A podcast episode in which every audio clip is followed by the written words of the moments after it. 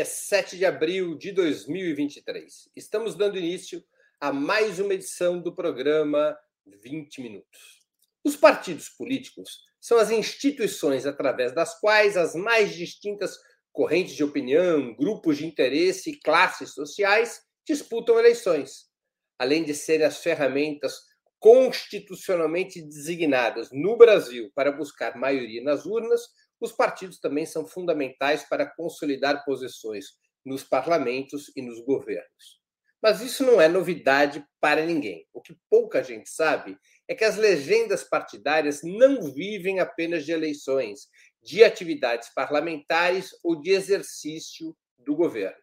Para poderem desempenhar essas tarefas a contento, a legislação prevê que cada partido tenha uma fundação dedicada a estudos e formação de sua militância, a qual fica designado ao menos 20% do fundo partidário anual. O fundo partidário anual são os recursos de Estado previstos em lei para financiar as atividades dos partidos políticos. 20% desse fundo são obrigatoriamente destinados às fundações partidárias.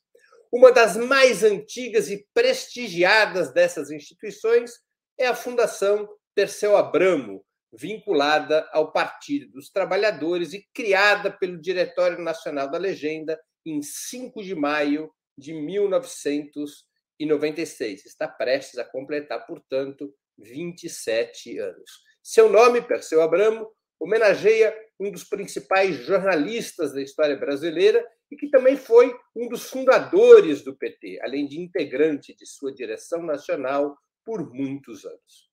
Para conversarmos sobre a Fundação Perseu Abramo, hoje vamos nos encontrar com Paulo Camoto, o novo presidente da instituição. Ex-metalúrgico, ele foi um destacado líder sindical nos anos 80, integrando a diretoria do Sindicato dos Metalúrgicos do ABC. Também presidiu o PT de São Paulo no final daquela década e teve um papel importante no comando partidário e nas campanhas de Lula desde então. Entre 2003 e 2010, foi presidente do SEBRAE, Serviço Brasileiro de Apoio às Micro e Pequenas Empresas, ligado ao governo federal. Daqui uns segundinhos começamos a nossa conversa.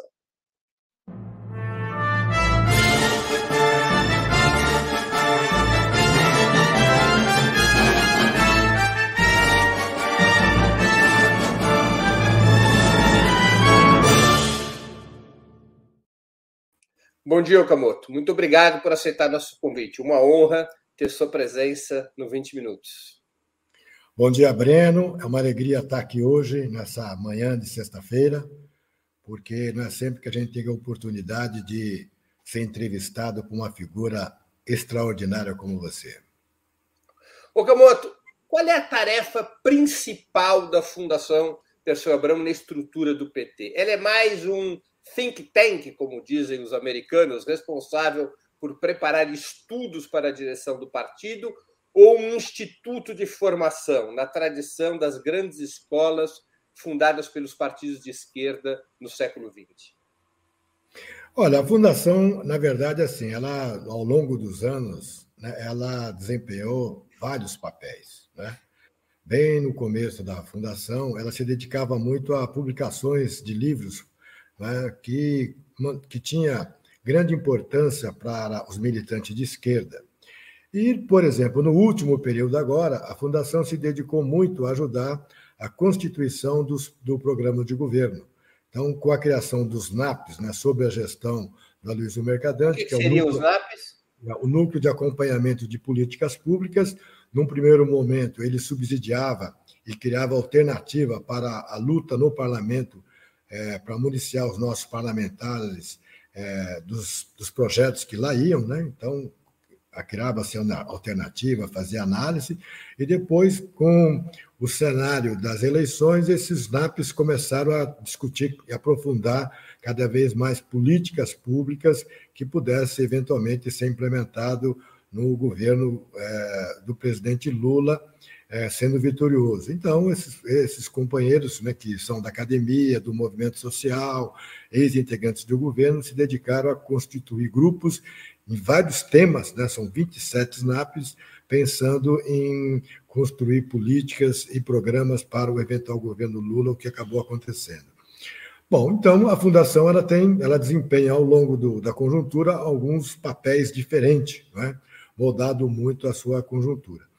Eu penso agora, como presidente novo do, da, da, Fundação Perseu Abramo, de que a gente deve dedicar agora, com mais força, né, a ajudar a Secretaria Nacional de Formação do partido, que é, nós temos a nossa secretária Maria do Rosário, que é a nossa secretária nacional de formação, e também o nosso companheiro, não é, Jorge Bitar, que é o diretor de formação da Fundação Perseu Abramo, a desenvolver mais produto, mais, mais metodologia para fazer uma formação que eu chamo dos nossos quadros de base. Nós precisamos ajudar os nossos companheiros a fazerem, entenderem mais sobre como fazer política, como é que mede né, essa, essa, o que, essa questão de fazer política, que eu chamo arte de convencer, não só do ponto de vista eleitoral, não só do ponto de vista se está elegendo um vereador, um deputado, um prefeito, um governador, mas sim, nós estamos construindo uma história na sociedade, que é a história que a gente defende, nós estamos construindo na sociedade o mundo que a gente defende, então nós temos que ter outros indicadores. E o que nós queremos fazer é aproveitar toda a nossa experiência, todo o nosso conhecimento das várias áreas que compõem a fundação e contribuir para acelerar é, essa formação, essa aprendizagem, ou sei lá, o nome que você queira dar, para fazer com que tenhamos os nossos militantes de base e os nossos dirigentes de base com muito mais capacidade de intervenção para mudar essa sociedade e ajudar a luta social do povo brasileiro.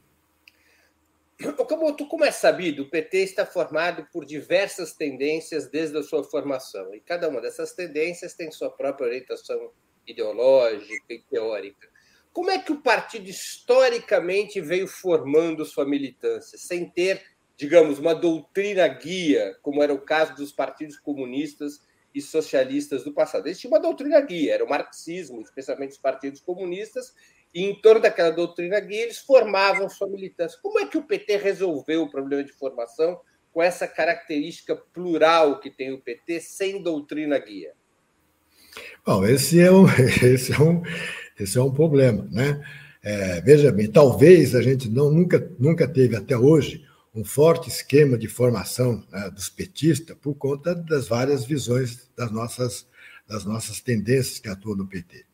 Eu tenho, eu tenho a visão, o, o, o Breno, que é o seguinte: a formação né, política do nosso pessoal, da nossa militância, ela se deu muito na luta. Né? Então, é através da luta que a gente vai tendo uma visão de classe, visão de quem está de cada lado, quem beneficia cada lado. Então, quando a gente vê um programa, um debate como você faz aqui no Opera Mundi, muitas pessoas têm conhecimento, têm, né, têm, têm, clareia mais a sua visão sobre a sociedade que estamos trabalhando, e assim se dá em, muitas, muitas, em muitos momentos, né?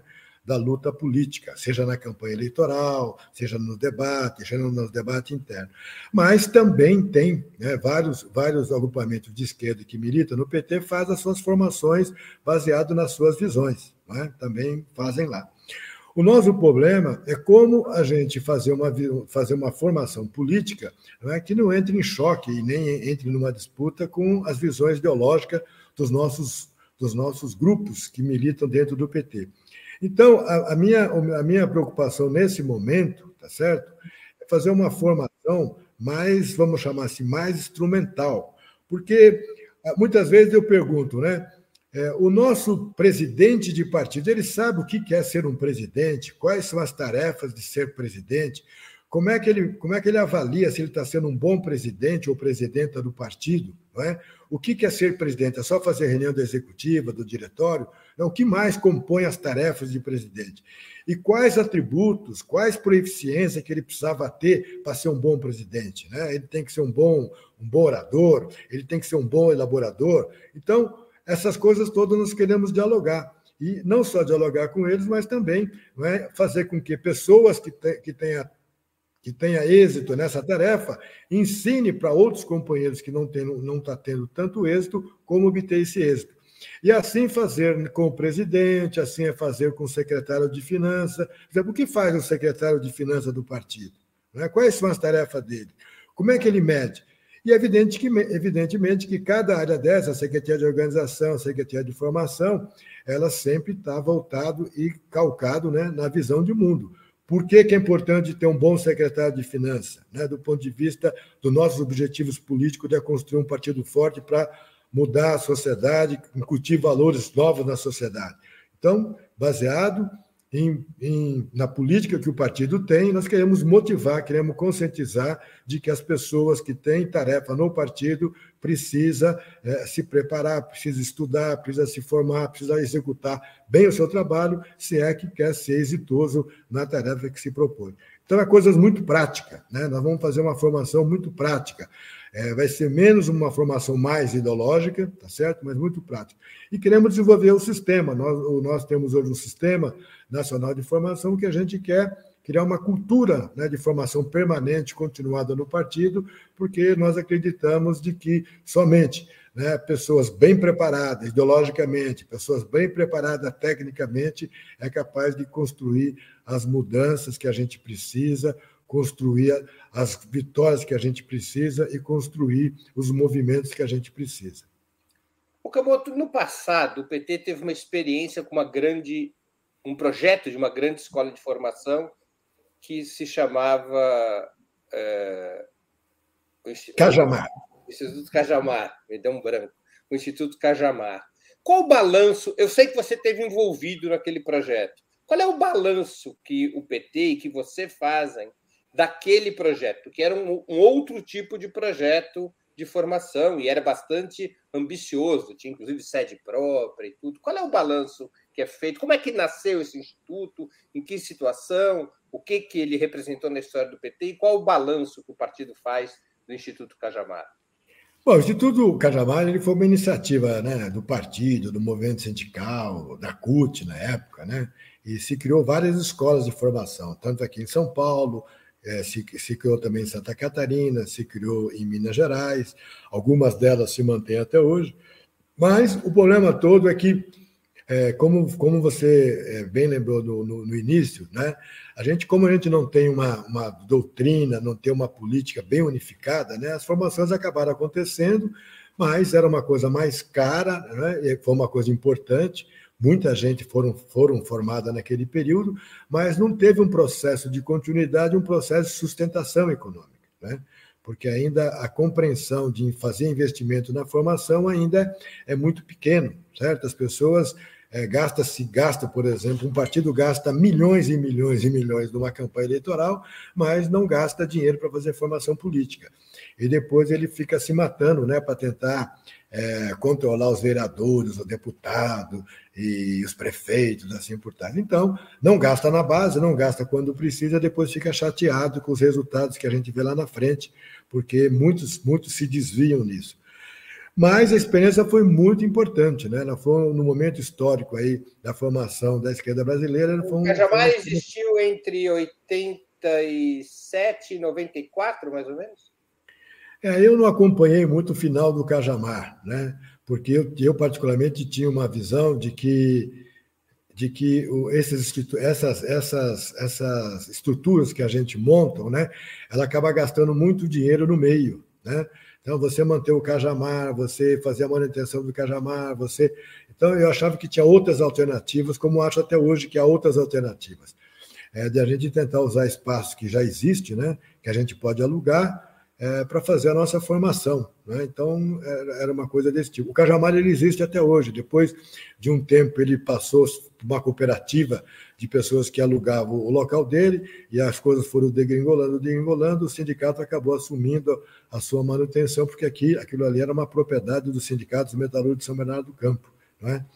E outras experiências estão aí com grandes dificuldades de manter, porque, lamentavelmente, é, muitas dessas instituições elas foram mantidas com recursos de projetos, né, inter, projetos internacionais. Por isso que a Fundação Perseu Abramo tem uma característica diferente, né? e é por isso que é bom ressaltar.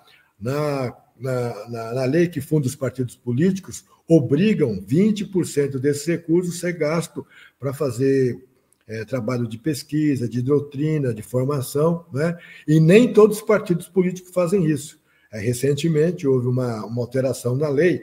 Se você não usar os recursos da fundação nas tarefas da fundação, esse dinheiro volta para o partido para gastar nas atividades partidárias. E muitos partidos de direita né, não, não usam o dinheiro. É, houve, houve dinheiro. um relaxamento da lei.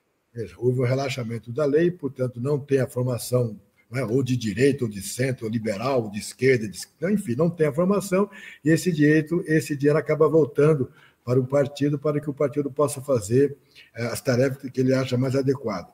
E nós queremos, é, ao contrário, nós queremos convencer a direção de que cada vez mais é preciso investir na formação, na qualificação, na, na, na, na enfim, na, formação dos nossos, nossos militantes. Queremos criar, talvez, uma política de, de reconhecimento dessas, dessas pessoas que estudam, queremos lá, criar uma, um método de fazer com que as pessoas que mais trabalham para o partido, as pessoas que mais se dedicam ao partido, as pessoas mais exitosas nos, nos projetos, nos programas do partido, seja reconhecida. O que, lamentavelmente, não é, não é, isso não é, não é feito hoje. Né? Hoje, você, para ser da direção do partido, você precisa estar muito bem na tendência que você participa para poder estar nos melhores cargos que o partido ocupa. Camoto, você defende é, um projeto de formação, se eu entendi bem, digamos assim, funcional, predominantemente funcional. Agora, onde que o militante dirigente do PT vai obter a outra parte da formação nesse projeto, que é o conhecimento histórico, o conhecimento econômico, a, a, o conhecimento da história do PT, enfim, aqueles elementos mais propriamente político-ideológicos da formação que hoje, especialmente nas novas gerações, é, em grande medida tem um peso bem menor do que no passado. Onde vai obter essa, esse outro tipo de formação? Bom, eu não defendo uma formação é, exclusivamente funcional, certo? Eu, eu acho que a pessoa, para ser um bom presidente do partido e para você convencer ele a estudar, se preparar, ter conhecimento, ele precisa estar convencido politicamente.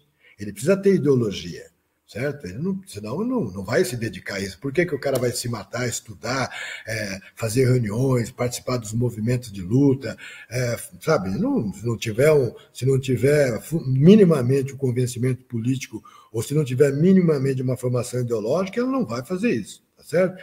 O que eu, não, o que eu acho que não é necessário para, a, para o tipo de disputa eleitoral que a gente faz no Brasil, é a gente ter cada dirigente com alta formação ideológica, tá certo? Doutrinária, ideológica. Acho que isso não precisa, mas precisa ter sim, né? Porque você só vai convencer um cara a ser tesoureiro, a cobrar os filiados, a cobrar os dirigentes, fazer atividade de finança, não é? fazer coisas desse tipo, se sacrificar e tal, se ele tiver claro para ele de que aquele recurso que ele está arrumando é fundamental para o partido fazer um panfleto para apoiar uma luta, e ele tem que entender por que, que essa luta é importante para o partido, ele tem que entender por que, que essa, essa luta é importante para construir a sociedade que nós desejamos, não é? e a mesma coisa na organização, e a mesma coisa na formação. Todo mundo, para fazer um bom trabalho, tem que ter vontade, tem que ter conhecimento ideológico mínimo, certo? Porque senão o cara não se motiva. Né?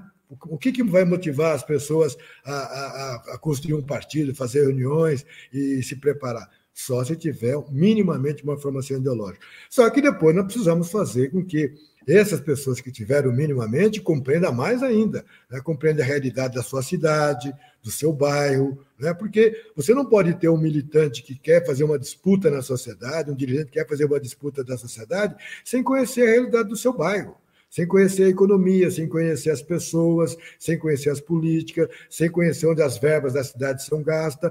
Então, esse cara precisa ter esse conhecimento, tá certo? Até para dizer se a saúde está sendo bem está tá sendo bem gerida, não está sendo bem gerida, baseado nos recursos que tem. E assim por diante. Só que depois as pessoas vão assumindo outras tarefas, né? dirigente estadual, vai, vai assumindo é, outras tarefas no parlamento estadual, no parlamento federal, e aí precisa ter mais conhecimento ainda. Né? Um governador precisa ter mais conhecimento ainda, não só conhecimento como prática. Então, a formação que a gente quer dar, Breno, não é uma formação só de conteúdo, Né? É uma formação de que o conteúdo que a pessoa está recebendo precisa necessariamente levar uma prática, uma ação, né? como dizia a gente na formação da igreja lá atrás. Tá certo? Porque senão nós ficamos aí, gente que conhece bastante a teoria é, da esquerda, conhece, domina toda a teoria da esquerda, mas não tem nenhuma prática, certo? Não tem nenhum comportamento né, que construa né, uma coisa mais coletiva, uma visão mais coletiva. Então, essa é a formação que a gente quer dar. Vai ser fácil fazer isso? Faz, fácil não vai. É, não vai ser. Mas não é? vai ser um belo desafio, porque tem muito conhecimento que a sociedade já produziu, tem muito conhecimento que a esquerda já produziu, tem muita prática que nós já produzimos, e nós temos que fazer com que essa prática e esse conhecimento esteja disponível para as pessoas que querem fazer política atualmente.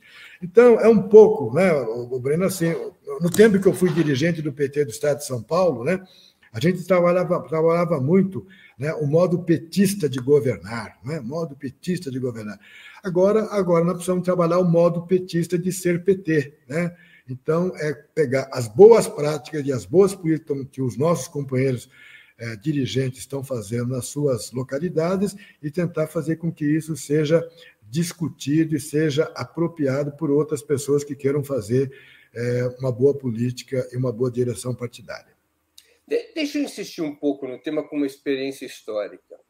É, segundo muitos historiadores e estudiosos da história da esquerda, a, a maior experiência de formação político-ideológica em grande escala e com qualidade em partidos de esquerda fora do poder foi a experiência do Partido Comunista Italiano.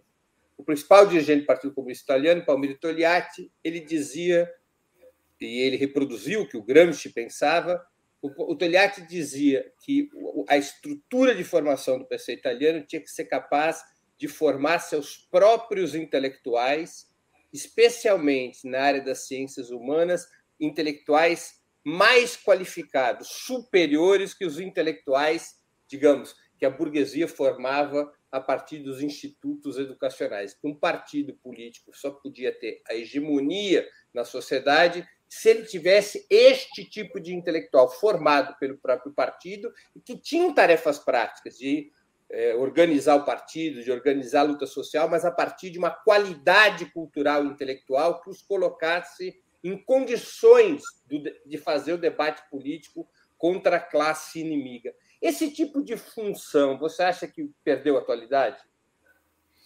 Acho que não, né? Eu acho que nós precisamos criar, vamos chamar assim, uma metodologia de automelhoramento do partido, que eu acho que não, hoje eu acho que o PT não tem isso, né?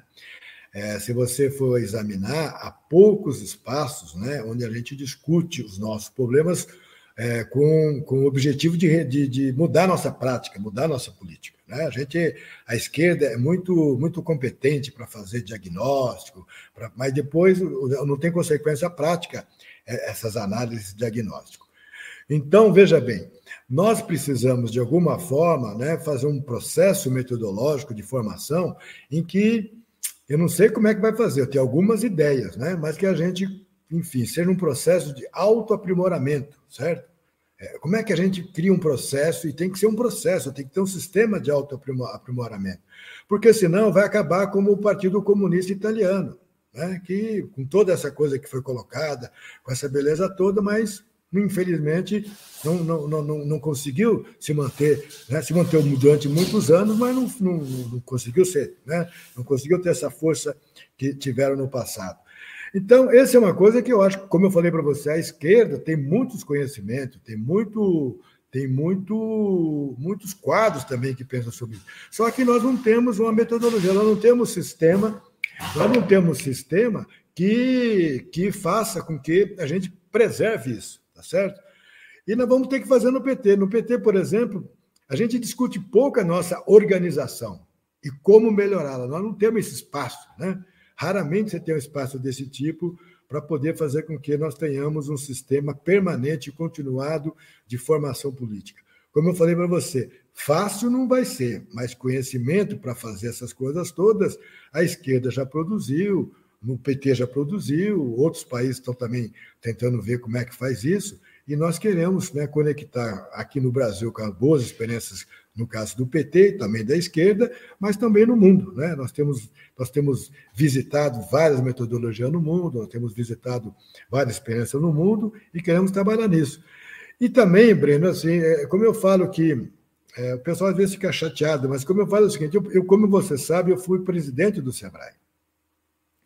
E o SEBRAE, ele é nada mais, nada menos do que uma instituição que o grande papel do SEBRAE é formar adultos para ganhar dinheiro. Não é? E ele tenta criar um sistema que as pessoas tenham uma formação ideológica. Então, hoje, se você pegar milhões né, de empresários, ter uma formação capitalista, individualista, né, que acha que, que é importante ganhar dinheiro, tem uma visão é, bem crítica sobre alguns direitos coletivos, tá certo? E tem boas técnicas de como ganhar dinheiro, muitos deles são sucesso, muitos deles crescem e tal. Então, muitas dessas técnicas de, de, de formação de adulto, que formam o adulto, também pode ser usada pela esquerda. A esquerda não precisa renegar nem a ciência, né, nem o conhecimento, nem a metodologia que a sociedade produziu para também fazer avançar as suas propostas é, organizativas, essas propostas de formação para conseguir um indivíduo mais coletivo, um indivíduo mais, mais solidário, um indivíduo mais socialista, um indivíduo, sabe, que pensa com muito mais carinho na humanidade e tem essa sensibilidade para fazer a transformação que o mundo precisa. Okamoto, a adesão das pessoas aos cursos de formação da Fundação são em caráter individual ou sempre ocorre por indicação de instâncias do próprio PT? As pessoas podem se matricular, qualquer um pode se matricular nos cursos da Fundação ou precisa estar indicado por uma instância do PT ou por algum outro tipo de organização? Oh, o PT, o, vamos chamar, o sistema de formação nossa, pegando tanto da Fundação quanto da Escola Nacional de Formação, ela é por adesão, livre adesão. Né? Então, por exemplo, estamos fazendo um curso agora pela Fundação sobre emergência climática. Né? Vamos discutir a questão do clima, essa questão da transição é, energética, climática, essa coisa toda. Bom, quem se inscreve? Nós fazemos propaganda desse, desse curso, tá certo? Aproveito aí para usar teu espaço para fazer a propaganda, a pessoa se inscreve. A vai na página da Fundação e se vai inscreve. Vai na página da Fundação, se inscreve e a partir daí então, tem o curso. E nós temos vários cursos, na, na, na, na, vamos chamar assim, na parte da Fundação, certo? E nós temos curso também dado pelo, pela Escola Nacional de Formação, que também é, é, é, se inscreve por adesão, tá certo? É, a Escola Nacional de Formação tem um site, as pessoas vão nesse site e se inscrevem. Vai começar agora o curso, o curso da, da nova primavera, as pessoas vão se inscrever. O que nós estamos introduzindo, meu papel é como presidente da fundação, que eu quero focar mais nessa questão da formação, eu quero fazer uma formação mais ativa, ou seja, eu quero fazer busca ativa. Como eu acho que nós precisamos formar, por exemplo, os nossos secretários de finanças por uma questão bem prática alguém tem que fazer a prestação de conta do partido, é? lá no município, em muitos municípios. Bom, e nós precisamos, então, motivar uma pessoa, que é o secretário de Finanças, em primeiro lugar, a fazer essa prestação de conta, que é uma coisa bem simples. Se não fizer a prestação de conta, o partido não está habilitado a lançar candidato. Então, veja bem, aí nós temos uma motivação política. Olha, você que é um dirigente que quer ajudar o partido a transformar a sociedade, você tem uma tarefa né, que podíamos chamar que é uma tarefa revolucionária. Ou seja, tem que fazer a prestação de conta, que é uma coisa burocrática, não sei o que das contas, mas que, infelizmente, ou ele não está motivado ou ele não, não sabe fazer. Então, nós vamos motivá-los e vamos também ensinar ele a fazer e vamos criar um sistema para que isso não aconteça mais. Certo? Então, isso vai ser feito como? Busca ativa. Certo? Nós vamos ligar para o sujeito e falar, companheiro, nós estamos precisando, não é, por causa disso, disso, aí contamos toda a história política, mas você precisa né, se, se, se inscrever nessa formação. Então, o, o, nosso sistema de formação tem muitos cursos que são de livre adesão, tá certo? Mas nós queremos fazer daqui para frente cursos não é, de capacitação que nós vamos indicar para o sujeito. E nós vamos dar certificação. Por que nós precisamos dar? Porque nós também queremos ver se se, se, se, essas pessoas né, tenham um certo reconhecimento pelo esforço que está fazendo em participar da formação do nosso partido, para que o nosso partido seja muito mais exitoso, seja muito mais qualificado, seja muito mais presente né, na nossa sociedade. Então, a ideia é essa. Né? Então, Agora, o PT, já, a Fundação já tem essa Escola Nacional de Formação. O que, que é essa instituição? Ela é uma instituição física, uma instituição é, virtual? O que, que é a Escola Nacional de Formação? O, o, o, o nosso sistema de formação é, ele é meio complicadinho. Né? Por que, que ele é complicadinho? Porque, assim, é, tem a Fundação, que tem a missão também de fazer formação. Só que o partido também criou a Escola Nacional de Formação, que tem uma secretária nacional de formação, que é a nossa A Escola Nacional não é da Fundação. Ela não é da Fundação, mas ela é mantida com 50% dos recursos da Fundação.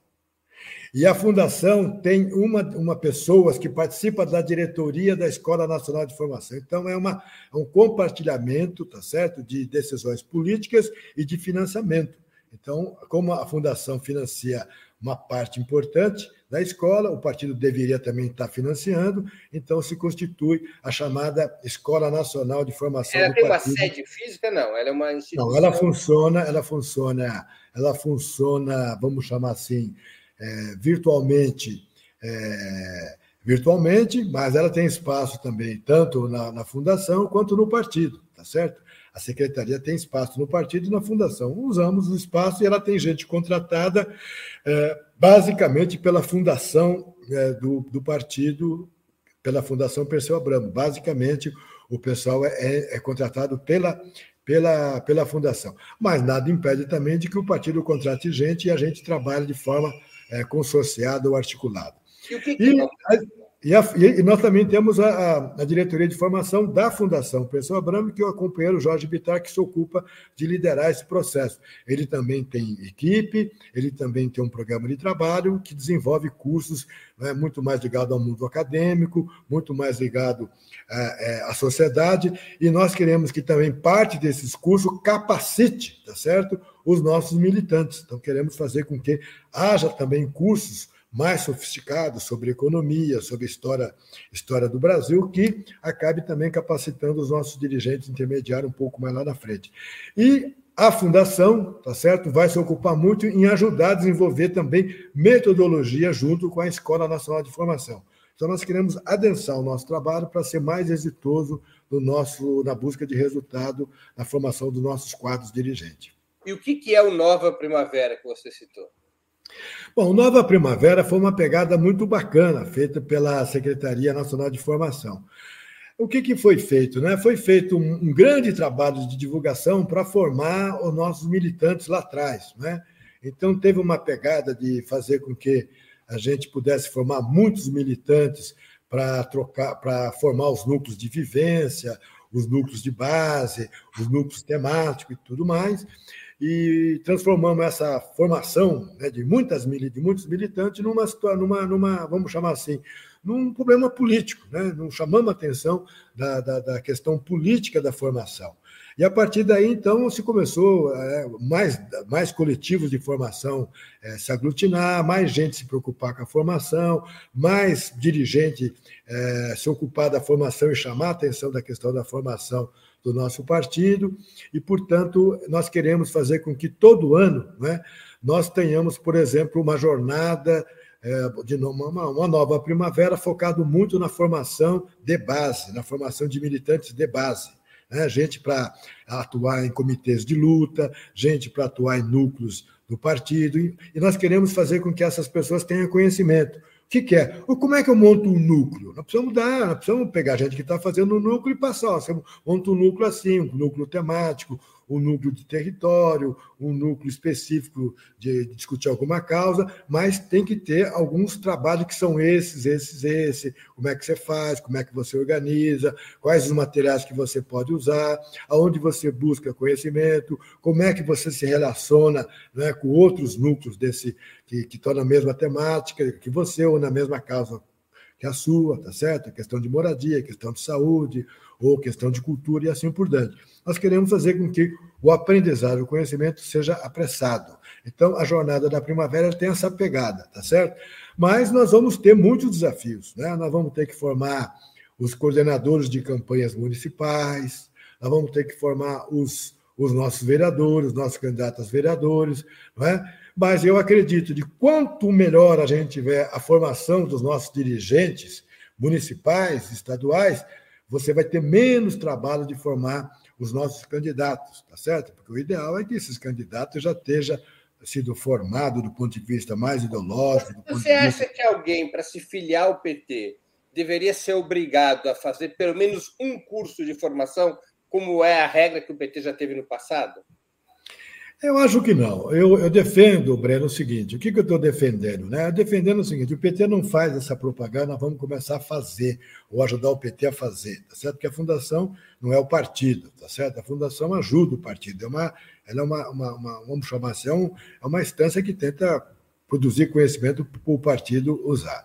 Eu acho, vou chamar a atenção, de que era importante ter uma propaganda para o povo. Por que, que é importante você fazer política? Campanha permanente. Por que, que é importante você fazer política? Por que, que é importante você estar em partidos políticos? Seja do PT, seja de outros partidos. Por que, que é importante isso? Tentar motivar essas pessoas. Depois que as pessoas entrarem no PT, nós precisamos ter, para as pessoas que entraram no PT, um acolhimento, mas explicando para essas pessoas o que é o PT como é que o PT funciona, como é que ele pode participar, tá certo? E aí nós precisamos mostrar para ele as várias possibilidades que ele tem de participar é, de um partido político. Ele não pode ter a visão de que participar de um partido político ele tem que ser necessariamente candidato a vereador, a deputado, a prefeito. Nós temos que mostrar para ele de que não. É, fazer política é, é, muito mais do que você ser candidato. Ser candidato, ser um vereador, ele é um, uma tribuna, ele é um espaço importante é, mas não é o único, tá certo? Nós precisamos tentar é, discutir e, e, e mostrar para ele que tem esse caminho. Então, nós precisamos também ter um acolhimento. Mas necessariamente fazer um curso, eu acho muito complicado num partido de massa.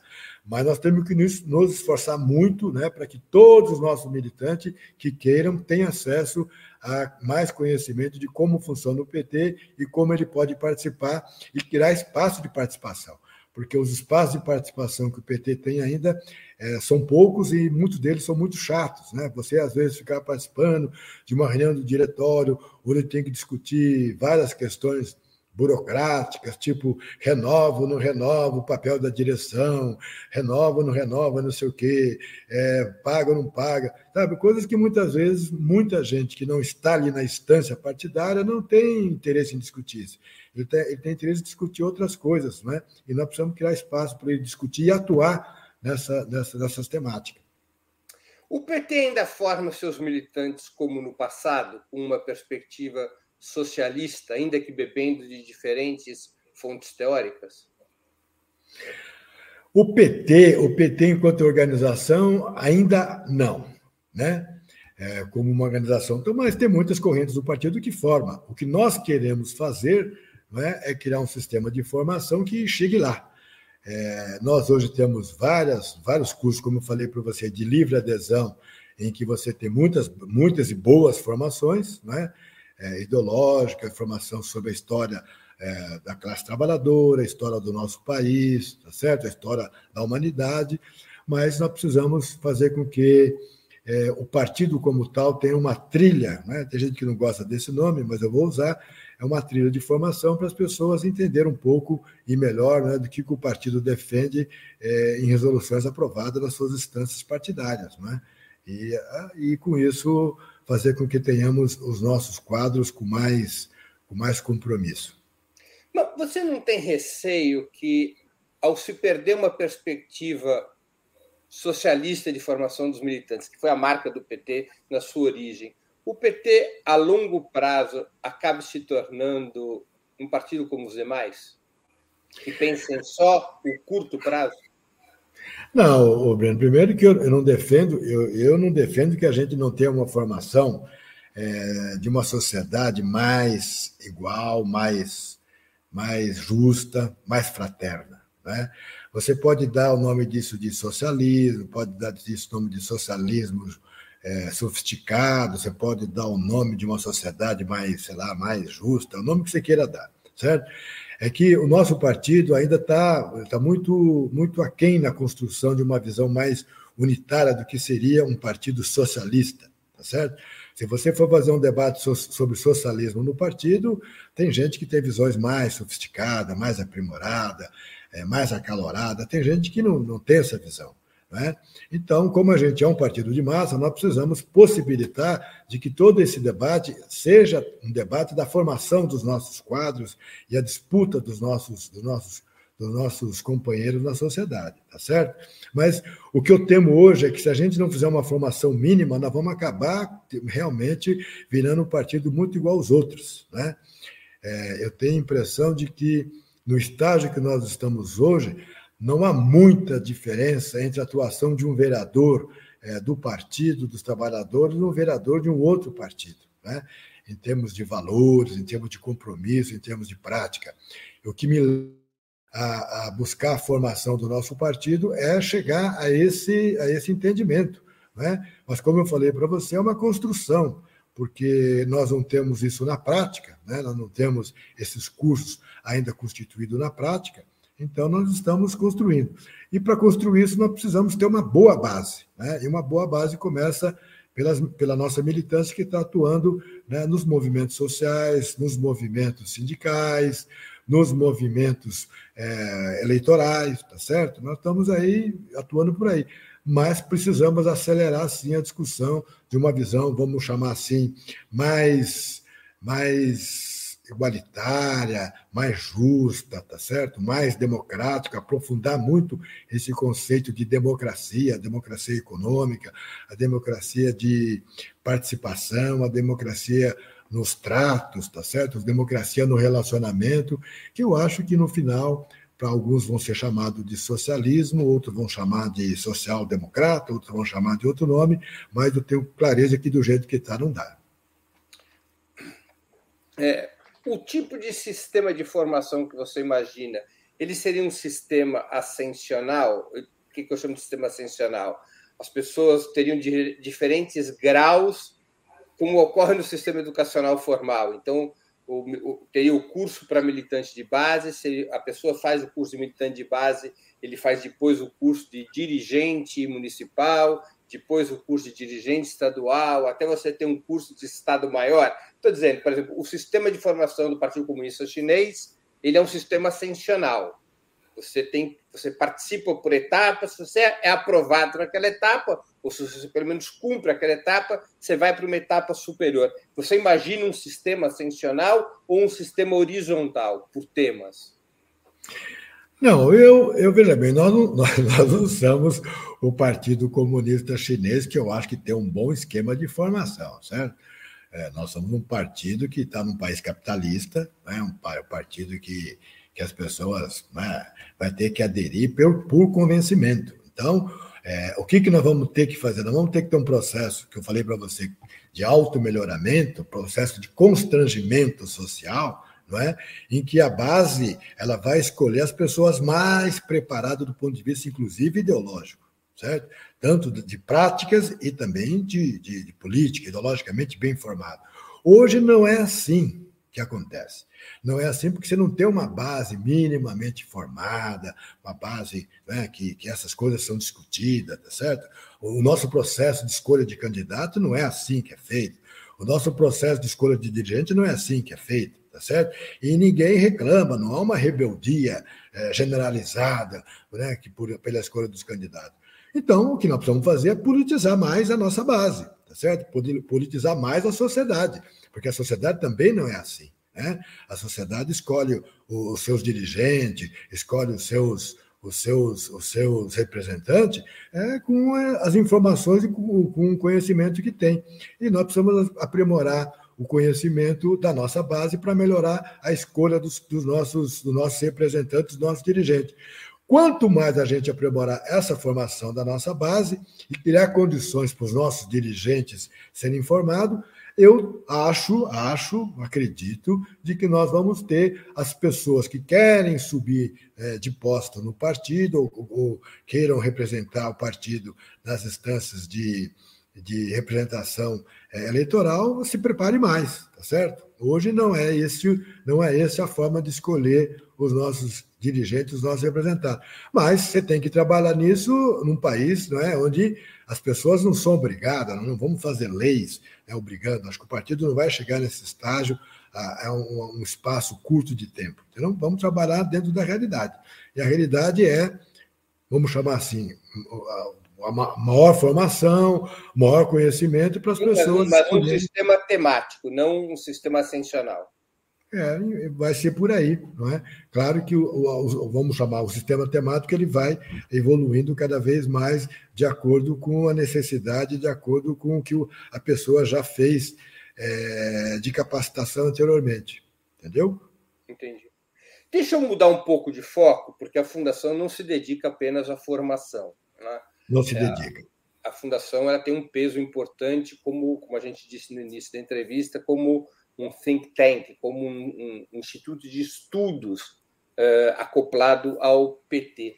Quais são os principais temas atuais, ou, qual, ou, quais passarão a ser os principais temas de investigação e estudos da Fundação Perseu Abramo com o retorno de Lula e do PT ao governo? Esses estudos também são ou poderiam ser úteis ao presidente e aos ministros da administração federal?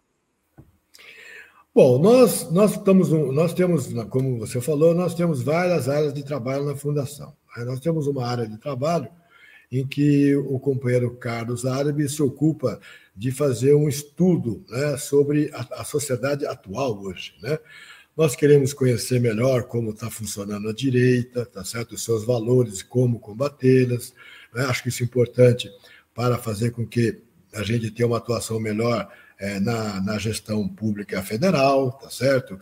Na, na, forma de abordagem disso. Então, nós temos um centro né, que vai observar a sociedade moderna, conhecer um pouco a sociedade brasileira, né, a sociedade não só brasileira, é, para poder fazer com que esse conhecimento sobre a sociedade gere políticas e práticas para melhorar o nosso, o nosso diálogo com o país, tá certo? Então, nós estamos com, com esse trabalho de pesquisa que estamos fazendo, vamos vai ter um conjunto de pesquisa que nós vamos fazer para melhorar o nosso desempenho. E nós, teremos, nós também temos os nossos NAPs, que a ideia é retomar os NAPs. Os NAPs é um espaço importante de análise de políticas públicas que está acontecendo atualmente. Também é a grande possibilidade da gente discutir com o mundo, com a universidade, discutir com o movimento social, discutir com os próprios governantes né, sobre ao efeito das políticas que estão sendo colocadas hoje pelo governo, tanto para a gente explicar como para a gente tentar ajudar a aperfeiçoar, né, dentro de uma, de uma lógica muito contributiva. E também esses NAPs vão também discutir temas, né, temas que eu considero mais estratégicos, né, temas que eu chamo de gargalos que nós precisamos discutir. Sobre a questão da representação democrática, a democracia representativa, como é que é esse negócio, como é que a gente está vendo, para onde vai chegar isso, a própria questão da, da, da, justiça, do sistema judiciário brasileiro, o funcionamento do sistema do, do, judiciário brasileiro, que hoje tem um protagonismo muito grande, né? como é que vai, como é que nós estamos vendo isso, tá certo? A questão do próprio, do próprio parlamento, tá certo? O parlamento hoje né? O parlamento brasileiro ele disputa muito com o executivo, ele tem muita iniciativa com o executivo, tá certo? Como é que nós estamos vendo isso? Como é que a gente pode ajudar? E outros temas importantes que eu chamo de temas estratégicos de não é de curtíssimo prazo, mas é de curto prazo. Então nós temos temas que vai ser tratado de curto prazo, que o, o árabe vai cuidar. Temos temas aí de, do Centro de Altos Estudos, com os NAPs, e, e temas mais quente que o companheiro Virgílio Guimarães vai se ocupar, e temos outros temas, né, outra, outras áreas, como a questão da Amazônia, que a companheira Nayara vai cuidar, para fazer com que tenhamos conhecimento, né, para fazer, que, fazer com que a gente possa melhorar a nossa prática, a nossa atuação na sociedade brasileira, através dos nossos companheiros deputados, senadores e governantes, ministros, essas coisas todas. Né? É disso que a gente quer se ocupar. A tarefa é muito grande, porque precisa de muito conhecimento, não, não, não, e não é fácil produzir esse conhecimento, mas essa é a nossa pretensão, né? Sem falar também a, coisa importante que a gente tem de pegar né, tudo que a gente já fez, em termos de legado, em termos de, de, de de conhecimento que nós já produzimos e fazer também com esse conhecimento ele seja motivador tanto para a formação né, quanto para é, ser um desafio né, para os novos conhecimentos em termos de políticas que nós já fizemos, que também a gente se ocupa. E com isso, meu bravo, é tentar fazer com que a Fundação esteja conversando com o mundo acadêmico, com a universidade, com os intelectuais, para fazer com que tenhamos aí um conhecimento de fronteira, é, sempre examinando o estado da arte para poder fazer as mudanças e produzir os conhecimentos e as práticas que nós precisamos. O nosso foco, o meu foco na fundação vai ser muito foco na busca de resultado. Né? É, eu quero diferenciar muito a atuação da fundação para fazer com que a gente tenha conhecimentos que possam ser aplicados a curto prazo, porque tem muito desafio a curto prazo para ser respondido. Né? É, não quero transformar a fundação, né, acho que não precisa transformar a fundação num centro acadêmico que faz bons e, e grandes estudos que são importantes para a humanidade, mas que, é, nesse momento crucial da vida democrática brasileira, a gente não consiga é, ter nenhuma, nenhuma inserção ou nenhum trabalho. Como é que esse conhecimento produzido na fundação chega no partido? Porque é, o Diretório Nacional aprova resoluções com base nesse material? Isso vira uma orientação política? Ou isso ainda é um problema? Essa chegada desse conhecimento no partido para poder virar uma linha política prática? Não, não é fácil, tá certo? Você não, você não vai aprovando uma, uma resolução, você não vai mudar muita coisa, tá certo? É, você precisa ter uma metodologia para fazer com que muita gente seja influenciada, tá certo, pelas políticas e pelo conhecimento que você produziu. Isso faz parte da pedagogia e faz parte da metodologia, tá certo? Então, um processo de formação, por exemplo, quando você faz um, por exemplo, vamos pegar a questão da nova primavera. A metodologia da, da nova primavera, a divulgação da nova primavera, a mobilização da nova primavera, ela acaba produzindo um conhecimento e uma nova prática que pode e deve ter interferência no partido, né? porque o partido é muita gente, o partido não é só direção.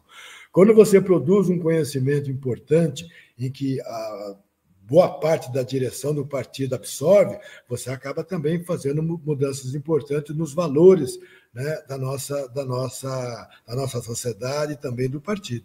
Então, coisas como essa é, depende da produção de conhecimento, mas que tem que estar articulado né, com a metodologia, articulado com o processo, porque senão você produz um conhecimento que fica estático, né? um conhecimento que é muito bonito, muito importante, mas pouca gente sabe que foi produzido. Nesse aspecto, por exemplo, os NAPs, né, que é uma metodologia também né, de você discutir problemas e programas atuais, mas que envolve muita gente. E, na minha opinião, deve envolver mais gente ainda, não só o pessoal da academia, não só o pessoal é, é, é que já foram ao governo, mas também movimento social. Porque um programa só vai ser implantado se tiver luta, né? Se for um programa que vai ferir interesses é, dos poderosos, só poderá ser implantado se tiver luta. E para você ter luta, você já tem que construir uma, um programa é, em que o, o, as pessoas do movimento social, da luta, estejam presentes. Porque senão você vai primeiro discutir uma boa ideia, mas não tem luta, não adianta nada. Certo? Você discute lá, é importante taxar os ricos mas quem vai votar as leis são os caras do parlamento. Então, e aí? Como é que, como é que consegue esse resultado?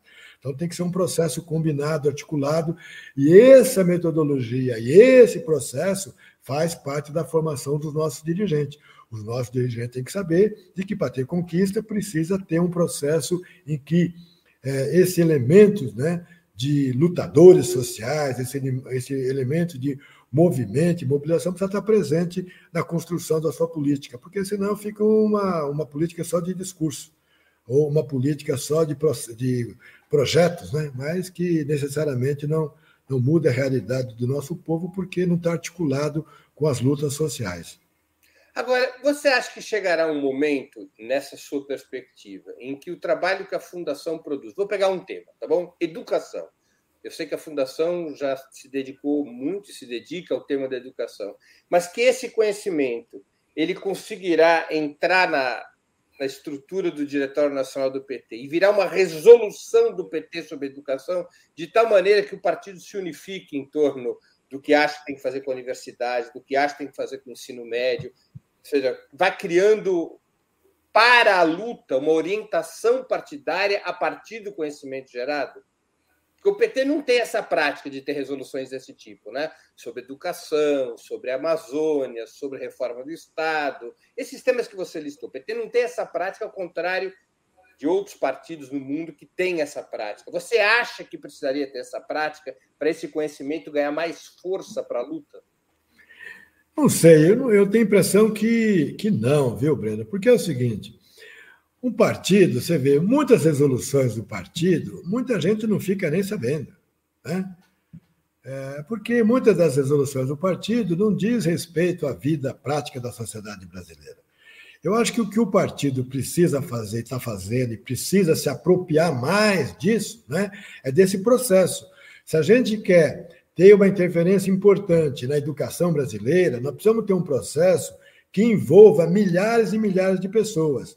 Se a gente tiver militantes, grupos, né, é, por exemplo, por exemplo, os setoriais de educação realmente é presente na luta social, se a gente tiver os comitês de lutas de educação em muitas cidades, se a gente tiver é, é, movimentos é, sindicais de educação em muitos sindicatos, e se tudo isso for articulado, você consegue produzir um conhecimento, um valor e uma prática capaz de interferir de verdade na educação brasileira do ponto de vista, é, vamos chamar assim, é, dos mais do, da, dos trabalhadores, da sociedade mais trabalhadora se você tiver uma pegada só de produzir um bom documento, tá certo? No mundo acadêmico e aprovar uma resolução, hoje o partido não, não tem essa pegada. Né? Não, tem, não tem, o processo não se dá assim no Partido dos Trabalhadores. Na, na, nossa, na, nossa, na nossa forma de a gente mudar valores e prática, se dá muito no processo de articulação e de luta. Só que nós precisamos ter mais luta, nós precisamos ter mais articuladores, nós precisamos ter mais instâncias de luta espalhadas pelo país. E isso que nós precisamos mostrar para os nossos dirigentes. Se a gente quer mudar de verdade a nossa sociedade em termos de valores, nós precisamos ter muita gente não é, falando sobre esse assunto. Por exemplo, vamos pegar saúde. Se a gente quer manter o sistema único de saúde né, como um sistema importante de saúde do povo brasileiro, nós precisamos ter muitos comitês de, de apoio ao SUS, nós precisamos ter muito movimento de luta pela saúde, nós precisamos ter o nosso, o nosso, vamos chamar assim, os nossos setoriais de saúde têm que ser setoriais que esteja mobilizando e organizando isso, e nós temos que ensinar como é que mobiliza e como é que organiza isso, para ter realmente milhões de pessoas entendendo o que é o SUS, por que ele é importante, quanto que ele precisa ter de recurso, tá certo? Porque senão não vamos ter, vamos ser derrotados. Como fomos derrotados em várias políticas, né? Previdência social, como a gente não tem né, um bom, não teve um bom trabalho de previdência social, o governo foi lá, fez uma medida e, crau, acabou a Previdência Social, houve uma mudança, certo? E assim várias políticas que nós conquistamos foram modificadas. O SUS só não foi modificado, só não, não foi mais, mais prejudicado porque teve que fazer uma luta importante que foi reconhecida pela sociedade, que foi a pandemia, o Covid-19, certo? Porque senão muito mais dinheiro teria sido tirado do SUS. E assim por diante. Então, para ter boas políticas, né, mesmo que for aprovado em qualquer instância, você precisa ter milhares ou milhões de pessoas defendendo e entendendo que essa é política. Então, política pública, para mim, Breno, é uma política que é entendida e é defendida e é acessada pelo povo. Se for uma política pública que só está no papel, não é uma política pública. Certo? Tem uma pergunta de um. Tem que ser compreendida. Uma pergunta de um espectador nosso, que é membro do canal é, e muito conhecido do PT. Henrique Pisolato ele pergunta: a fundação tem algum estudo ou pretende ter sobre lawfare? Não, a Fundação hoje não tem um. Não, nós temos companheiros da Fundação, muitos companheiros da Fundação, que atuaram nessa questão do Lofer. Lofer é um, um método usado hoje para destruir não é, as lideranças políticas, usando a própria, a própria lei, a própria aparelho de Estado para destruir. A Fundação, que eu saiba, não tem, né? mas a Fundação apoiou vários, várias iniciativas da Lofer e tem grupos importantes discutindo isso. Né? Tem o próprio Instituto do Lofer, tem o pessoal do, do, do, mundo jurídico que faz essa batalha, tá certo? E nós precisamos apropriar, mas nós não temos, que eu saiba, nós não temos um grupo específico tratando desse tema na Fundação. Outras duas perguntas do espectador, você responde como você achar melhor. O Arthur Vinícius ele pergunta: mas sem essa formação ideológica, Paulo, o partido não perde o rumo? Ou viraria um partido pega tudo? E o Wagner Momesso sempre senti dentro do PT uma divisão entre os intelectuais e os dirigentes, e os militantes que não têm tanto conhecimento. Existe o compartilhamento dos bastidores políticos no município, no estado e na federação? São duas perguntas de espectadores. Bom, sobre a questão de formação ideológica, né? Eu, na formação ideológica, nós podemos fazer uma bela discussão. O que é uma formação ideológica, tá certo? Eu dou de barato de que, ao construir um partido e fazer uma proposta de um partido com a característica do Partido dos Trabalhadores, nós damos muitos elementos de formação ideológica. Nós não queremos fazer um partido por partido, nós temos um partido que tem um certo objetivo ideológico, né? tem ideias muito claras do que nós queremos para a sociedade. Então, ele tem essa formação ideológica que é pouco trabalhada sobre por que construir um Partido dos Trabalhadores, por que nós fizemos um Partido dos Trabalhadores. Eu acho que se a gente só aprofundar esse debate, o porquê de fazer um partido com a característica dos trabalhadores e como é que ele deve funcionar, já é uma boa discussão ideológica. Pode não ser é uma discussão que resolva todos os problemas ideológicos que talvez o companheiro queira resolver, mas, na minha opinião, nós já estamos bem municiados para a gente é, defender. Então, não é que não, não tem uma formação ideológica. Nós não damos, eu não dou esse nome, porque até explicar o que é uma formação ideológica, eu teria que ter um curso só para isso.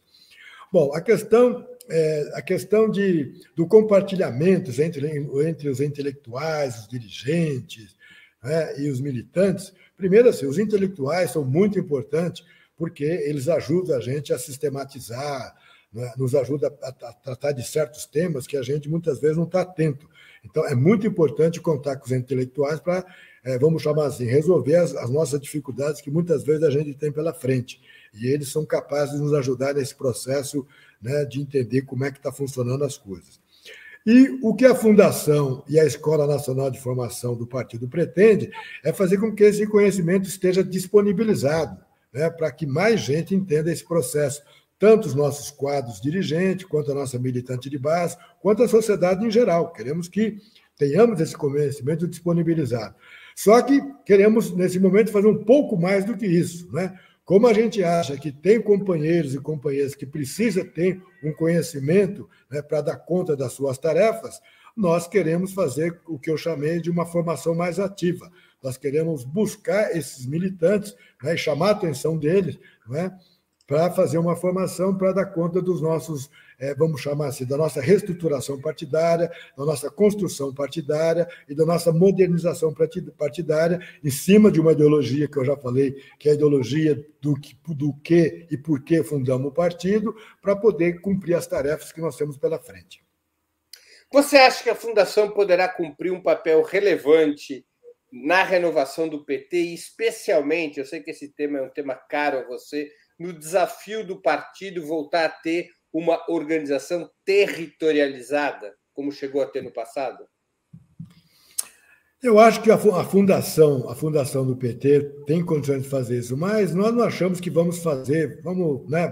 Não gosto muito de usar esse jargão, mas como eu sou cristão, eu sempre falo o seguinte: a gente não faz nem a revolução sozinho, certo? E nem chega ao céu sozinho. Né? Se você morrer, chegar lá no céu, o, o, São Pedro vai perguntar, mas cadê os outros? Você está vindo sozinho? Eu estou vindo sozinho. Não, não, tem como ir para o céu sozinho. Você tem que ganhar muita, muitas almas para chegar aos céus. E também revolução. Você não vai fazer revolução. Eu que os padres tinham essa responsabilidade de levar muitas não, almas. Não, eu, como cristão, e principalmente nessa sexta-feira, tenho essa responsabilidade, tá certo? De Você vai comer sua peixe hoje.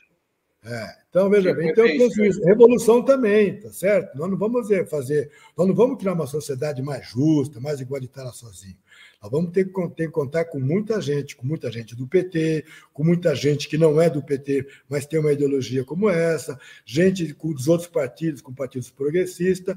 Então, eu acho que essa é a tarefa de muita gente, tá certo? E o que eu pretendo é trabalhar muito forte na fundação para que a gente tenha um sistema né, de formação dos nossos dirigentes que chama atenção dessa necessidade de ter uma prática que leve a isso, tá certo? Essa é a, é a nossa pretensão lá do nosso trabalho. Uma última pergunta de mérito: por que que você decidiu não ir ao governo e retomar uma posição de comando na estrutura partidária depois de muitos anos assumindo a presidência da Fundação Perseu Abrão? Porque eu tomei essa decisão, Breno, por duas coisas. Primeiro, que eu acho que há poucos dirigentes né, que estão se ocupando em pensar e resolver os problemas concretos da construção partidária. Poucas pessoas. Né? Tem muita gente fazendo partido, muita gente, mas muita gente fazendo partido, como ganhar a cidade, como eleger mais vereador, como eleger mais não sei o quê, mas discutindo os problemas do nosso partido, tendo espaço e condições de pensar isso, acho que tem muita pouco, muito, muito, muitas poucas, né, poucas pessoas pensando nisso, né? E eu tive uma boa experiência no Sebrae, na formação de, de empresários. Né? Então eu falei, ah, não vou voltar para o Sebrae, que era uma coisa que as pessoas queriam que eu voltasse.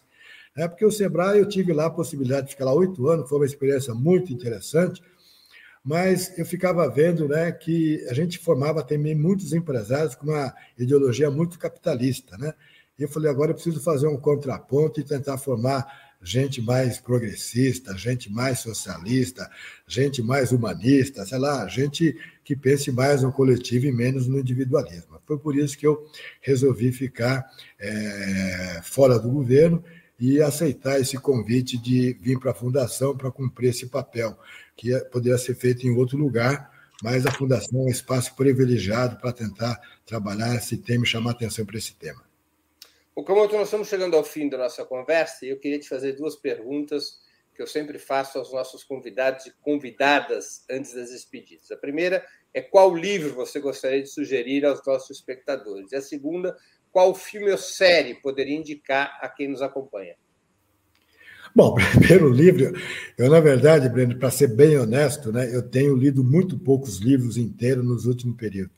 Foram momentos muito difíceis, você foi um desses camaradas né, que trabalhou na campanha Lula Livre, então fazer a campanha Lula Livre, era campanha Lula Livre, então todo santo dia tinha que pensar como fazer a campanha para tirar o companheiro Lula da cadeia, como fazer a campanha para combater essa visão de que nós somos um bando de ladrão, um bando de corrupto, como fazer para conseguir os direitos políticos do Lula, como fazer. Então foram momentos, momentos e anos muito difíceis, né, que não tinha sábado, domingo e feriado, porque uma campanha, se você sabe, que não tem sábado, domingo e feriado tá certo? Assim como ficava lá os camaradas da vigília todos os dias desejando bom dia, boa tarde, boa noite para o presidente Lula, muita gente pelo Brasil e pelo mundo afora também se dedicava a essa causa.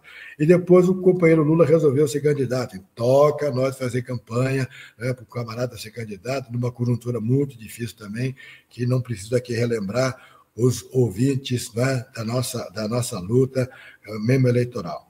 Mas um livro que eu estou que eu, que eu tentando ler, vou começar agora a ler cada vez mais, são livros sobre democracia, são livros sobre a sociedade brasileira, sobre o mundo e como é que o mundo tem se comportado. Então, uma breve história da humanidade é um livro que eu vou retomar para ler, um livro muito interessante, né, que chama a atenção de várias coisas que eu gosto de, de ler. E vou ler outros livros também, né, Norberto Bobbio, por exemplo, sobre a questão da democracia e coisas desse tipo. Então, é isso em termos de livro que eu estou fazendo. Em termos de, de, de, de filme, né?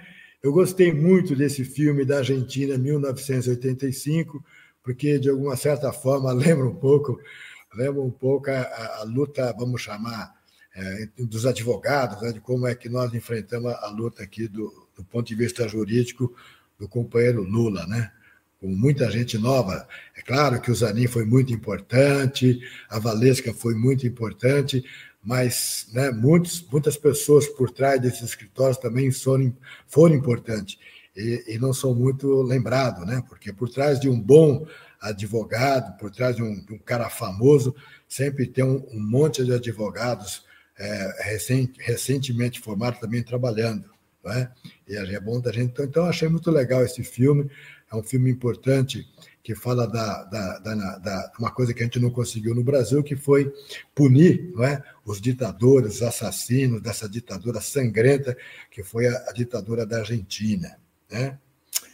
E também, não é, em, termos de, em termos de série, né, eu estou esperando a segunda, a segunda temporada de Tokyo Vice, que é uma história muito interessante, que é a história de um jornalista que vai para o Japão para ser jornalista, e aí ele descobre que a vida lá no Japão é bem dura. Mas é, um, é, uma série muito interessante, porque ela também mostra um pouco da realidade né, do Japão. Todo mundo acha que o japonês, a sociedade japonesa, é uma sociedade muito honesta, é uma, é sociedade muito certinha, é tudo muito, todo muito, muito bonzinho, tudo muito bem cordial, aquela carinha bonitinha e tal. Mas né, é legal que esse, essa série mostra também é? a atuação da máfia, a atuação da sociedade japonesa moderna.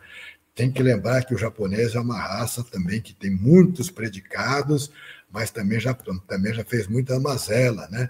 Os, os chineses que o digam, os, né, os, os coreanos Coreano. que o digam, e assim por diante. Então é um negócio legal, porque nós precisamos também, de vez em quando, mostrar de que nem tudo é flores, né? Sempre tem um pouquinho de, de sangue nas coisas. Okamoto, eu queria agradecer muito pelo seu tempo e por essa conversa tão interessante e informativa sobre o que o PT está fazendo, especialmente a Fundação Pessoa Abramo, em termos de formação. Muito obrigado por ter aceito nosso convite em plena Sexta-feira Santa. Bom, eu que agradeço, Breno, a oportunidade. Né? Eu estou há muito pouco tempo na Fundação, é uma atividade bem diferente do que eu faço normalmente. Quem me conhece sabe que eu sou uma pessoa muito prática, né? Eu sou aquela pessoa que, quando a pessoa fala, precisamos fazer uma assembleia. Tem gente que está pensando no que vai falar na Assembleia, mas eu estou pensando né, como é que vamos parar os trabalhadores, qual boletim, quem vai entregar os boletins, quem vai levar o caminhão. Eu estou pensando numa outra, numa outra lógica. Né? E agora eu estou aí é, numa tarefa mais intelectual, uma tarefa, mas eu quero dar muita praticidade para as minhas tarefas. Né? Então, eu peço desculpa aos seus ouvintes, né, se não fui muito claro no meu trabalho que eu quero fazer, mas estou à disposição para vir aqui é, melhor preparada para fazer uma entrevista, porque é muito importante é, vocês saberem o que queremos fazer, porque vamos precisar de muita ajuda dos progressistas para o nosso trabalho. E tenha uma boa sexta-feira e que tenhamos todos muita paz e muita alegria e muito conforto para o nosso Brasil, numa semana que a gente teve Santa Catarina, lá naquela creche com aquela coisa tenebrosa que realmente né, aqueles que acreditam em Deus que possa confortar nossas almas e confortar nossa vida, porque a vida tem sido muito dura nesse país de onde tivemos o final de um governo genocida e que precisamos ter muito trabalho para reconstruir um governo de muita alegria. Muito bem. Muito obrigado mais uma vez. Eu também agradeço a todos e todas que assistiram a esse programa, em especial aqueles e aquelas que puderam fazer contribuições financeiras ao nosso site e ao canal de Ópera Mundi no YouTube. Sem vocês, nosso trabalho não seria possível e não faria sentido. Um grande abraço a todos e a todas.